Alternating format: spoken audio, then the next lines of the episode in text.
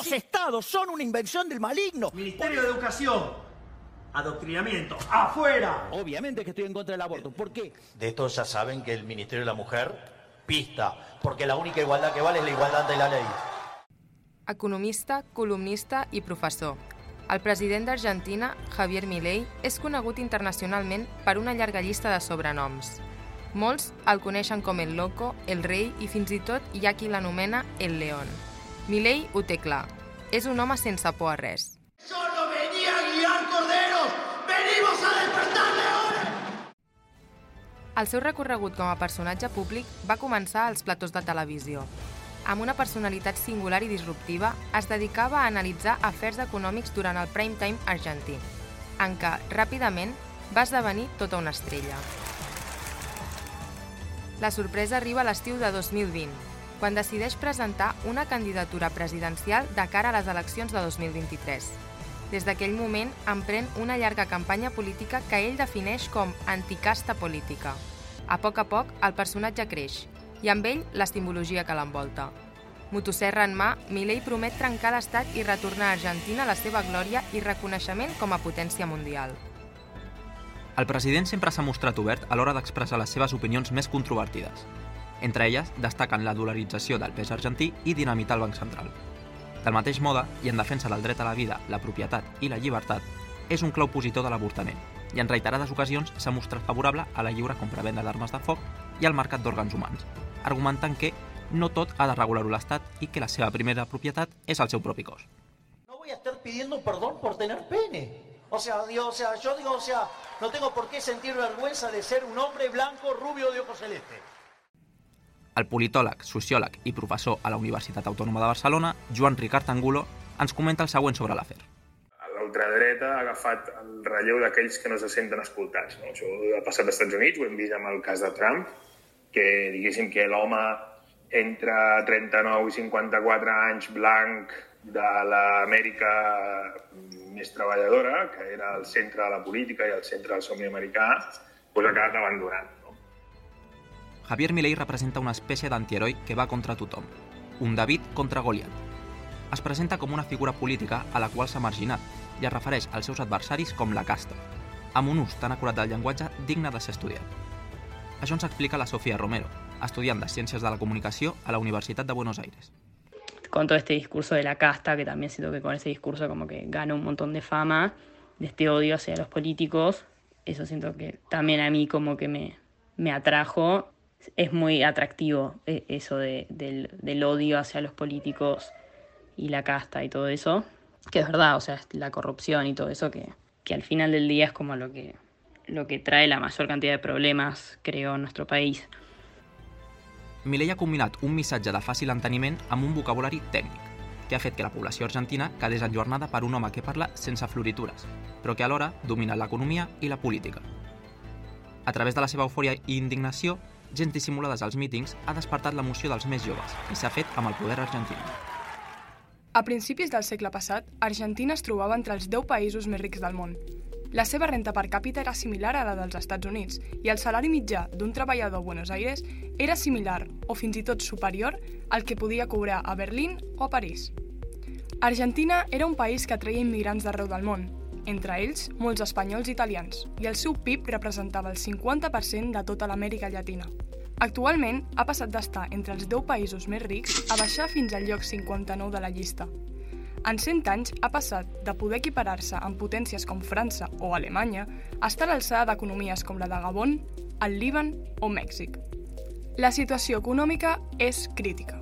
Un 40% de la població viu en estat de pobresa i un 18% en pobresa extrema.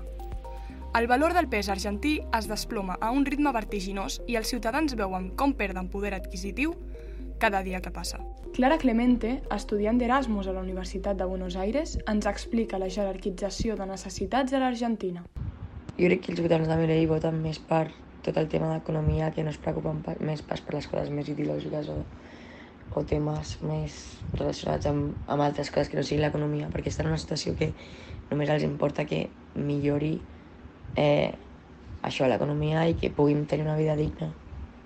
Argentina va acabar 2023 amb una inflació de 211,4%, una de les més altes de tot el món. Els aliments són dels productes que més han pujat de preu, cosa que dificulta encara més la subsistència de les famílies.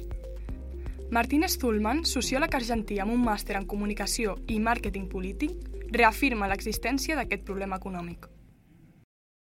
La economía está eh, en un momento de gran deterioro, no por falta de trabajo, sino porque los salarios no alcanzan. El problema és que aquesta situació no és una novetat per als argentins. El país porta sumit en una crisi eterna des de fa dècades. Els constants cops d'estat i la inestabilitat governamental, amenades i tornades entre polítiques liberals i proteccionistes han fet que els inversors estrangers veiessin Argentina com un país poc atractiu. A més a més, la impressió de bitllets ha estat reiterada en molts dels governs que han passat per la Casa Rosada, provocant una inflació desmesurada. Això cal sumar l'enorme deute públic que arrossega Argentina. Aquests factors político-econòmics han fet que hagi acabat sent un país submergit en una crisi aparentment irrefrenable i amb una ciutadania amb poques esperances de tirar endavant. En els darrers sis anys, la microeconomia argentina ha evolucionat cap a una situació d'insostenibilitat. D'aquesta manera, descriu la situació actual del país Sebas Medina, un jove votant de Milei. Actualmente el país, nada, lo veo obviamente un desastre eh, y que va a tardar mucho, mucho en restabilizarse. Creo que va a costar un montón y hay que esperar nomás, porque sé que es por el buen camino. Seguir con masa, con toda esa gente que se robaba todo, no, nos iba a hundir todavía más. Sergio Massa, oponent de Javier Milei, va ser ministre d'Economia entre 2022 i 2023, havent de fer front a les pèrdues econòmiques per la pandèmia de la Covid-19. Els 15.000 milions de dòlars perduts per la pitjor sequera de l'últim segle i els efectes de la guerra de l'est d'Europa. La gestió de massa i dels governs anteriors ha sigut molt criticada per una part important de la població argentina. Casi que no importa cuál era tu ideología, si hay algo que todos teníamos en común era que estábamos hartos, hartos de, de la crisis económica, social, política, todas las crisis que tenemos. Eh, y él fue el que mejor pudo como captar todo ese enojo y ese odio hacia los políticos. Això, juntament amb el fracàs de les darreres grans coalicions polítiques, Unió per la Pàtria i Juntos por el Cambio, va generar una gran desafecció de part de la població amb les opcions polítiques més tradicionals. Valentina Jovine, jove de nacionalitat argentina i no votant de Javier Milei, explica els motius pels que creu que ha sortit guanyador. Uno escucha mucho gente que, que votó a Milei que dicen que bueno, su, su razón también es porque vienen de, de ocho años, de, o sea, de dos gobiernos que los decepcionaron, entonces encuentran en Milei una esperanza, ¿no? como una tercera vía. Així doncs, la societat ha acabat decantant-se per l'economista Milei com la seva millor opció per aconseguir un canvi desesperadament. Milei, al ser economista, logra eh, capturar muy bien esa, esas preocupaciones y ese punto de la conversación de la Argentina que, reitero, es ocupa prácticamente todo el espacio de la conversación, eh, ya sea en televisión, en medios, etcétera, como también en las mesas familiares, para ponerlo así. I és que els joves, sobretot els menors de 30 anys, han passat la major part de la seva vida experimentant una decadència econòmica que només ha donat lloc a restriccions. Y, y generó, digamos, logró ante una juventud muy golpeada, que no puede emanciparse, que no puede costearse sus gastos, que no puede independizarse, que no puede salir de, la casa, que ve que su salario no alcanza, que hace lo que le, prometieron, estudia y no alcanza, ¿no? Un poco esa crisis que, también se ve en otros, en otros países, que se ha visto aquí eh, en España. Y, y creo que Milei les prometió, les dio una, un sentido de pertenencia. Molts d'ells s'han arriscat a votar Javier Milei perquè no volen viure en la mateixa Argentina que els seus pares i avis, o, inclús, en una Argentina encara més complicada. Espero que mejore la seguridad, estoy harto de los planes sociales y que la gente eh, viva de nuestra plata. Mismo hay gente por ahí de menos recursos que trabaja un montón y, y nada, se dio cuenta de que Milei era el camino, porque otra gente que no tiene recursos usa los planes sociales y ya está, sigue votando a los kirchneristas, porque les dan el pescado i no l'acaben de pescar. Milei va ser la resposta per a aquesta gent jove emprenyada. Encara que el seu auge comencés l'any 2023 amb el seu projecte formal i oficial per a la presidència del govern argentí, ja se'l coneixia, sobretot a les xarxes socials. Lo important de les xarxes és que el missatge ha de ser breu, però breu no vol dir simple, sinó que ha de tenir contingut. Val? I ha d'estar connectat a una realitat. Tu el que has de dir és, mira, esta abuela la han atracado. Los menas són delinqüents. I això, aquest missatge cala. Clar, això té una potència per xarxes molt heavy. Ells es basen en l'anècdota i de l'anècdota en fan un discurs. Però clar, és una anècdota que apela a molta gent. Les noves plataformes tecnològiques li van obrir les portes al món de la comunicació i van ser la gran part crucial de la seva campanya electoral. Yo me acuerdo de entrar a YouTube o a cualquier plataforma y sí o sí veía una propaganda de Milei. Creo que ahí estaba más visible su campaña, pero en redes creo que ahí estuvo la diferència en la, en la, en la atenció sobre la campanya de, de Milei. El 90% de les cerques de YouTube argentina les fan els menors de 30 anys.